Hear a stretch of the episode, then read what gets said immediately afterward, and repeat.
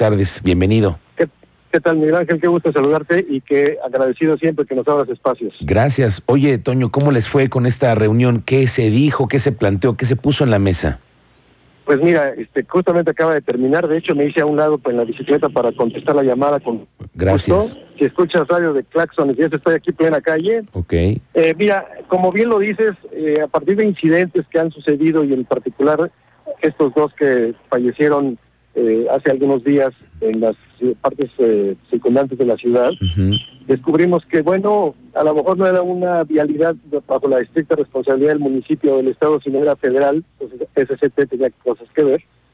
Pero como bien se dijo en la reunión en donde tuvimos la presencia del delegado de la SCT en Querétaro, representantes del, de la Secretaría de Gobierno del Estado y representantes de la Secretaría de Seguridad Pública y de, de la Secretaría de Gobierno del municipio, independientemente de que tuvimos diversas organizaciones ciclistas, llegamos, entre otras cosas, a la conclusión de que ya no puede haber una división de responsabilidades, sino esta es una res- corresponsabilidad de todos en una ciudad donde de pronto no sabes si ya cruzaste al municipio de Corregidora, si ya estás en el municipio del Marqués o en Querétaro, si la vialidad es de responsabilidad federal, estatal o municipal. Eso los ciclistas, los peatones no lo saben. Y lo que tenemos que hacer es tener una estrategia de coordinación que nos permita avanzar todos en conjunto y no tener rezagos que impliquen de pronto negligencia como falta de alumbrado público en vialidades que permiten eh, que los vehículos eh, avancen sin darse cuenta y pueden poner la- en riesgo la vida de los, ciclistas, en este caso de los dos que cobraron la vida la semana pasada. Así las cosas, eh, en esta reunión que fue larga, emblemática, ¿sabes por qué? Porque también nos acompañaban personas con discapacidad y resulta que la sala de juntas de la SCT está en pisos arriba y el elevador para discapacitados no servía. No me digas. Entonces, la posición de todos fue, hagamos el estacionamiento. Entonces bajamos y sacamos a los funcionarios de sus oficinas. Estaban un poco sorprendidos, inusual para ellos, pero les dijimos, el mejor uso que puede tener el estacionamiento el día de hoy es haber tenido una reunión con los ciclistas para ver sobre inseguridad en el, en el estado de Querétaro y bajo la responsabilidad de la SCT.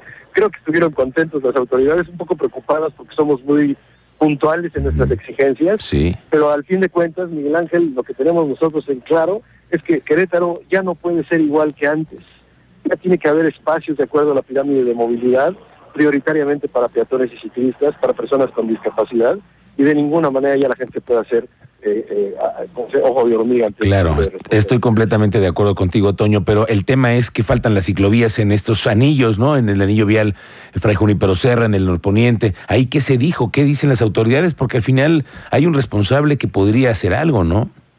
Bueno, claro, eh, eh, mira, el tema es que eh, la SCT reconoce que en su catálogo de conceptos de obra pública en materia de vialidades federales no tienen considerada la pirámide de movilidad y lo aceptó con pena y con preocupación porque dijo, esto no es una responsabilidad mía, es una responsabilidad de la normatividad de la SCT que va en contra de alguna manera con lo que la propia nueva ley de movilidad y seguridad vial exige, que es darle prioridad a la pirámide de movilidad.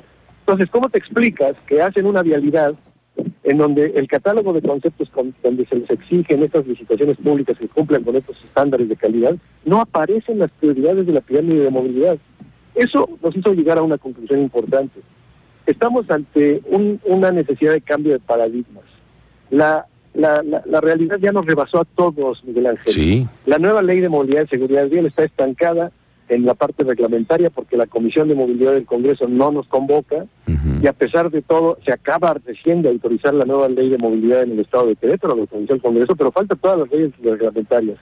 Y por otro lado, cuando tú ya ves en el, en el quehacer cotidiano, en el andar cotidiano, en el rodar cotidiano, que tú pasas por vialidades que son omisas en muchos sentidos, pero los propios reglamentos, las propias leyes y reglamentos no les exigen que las hagan mejor.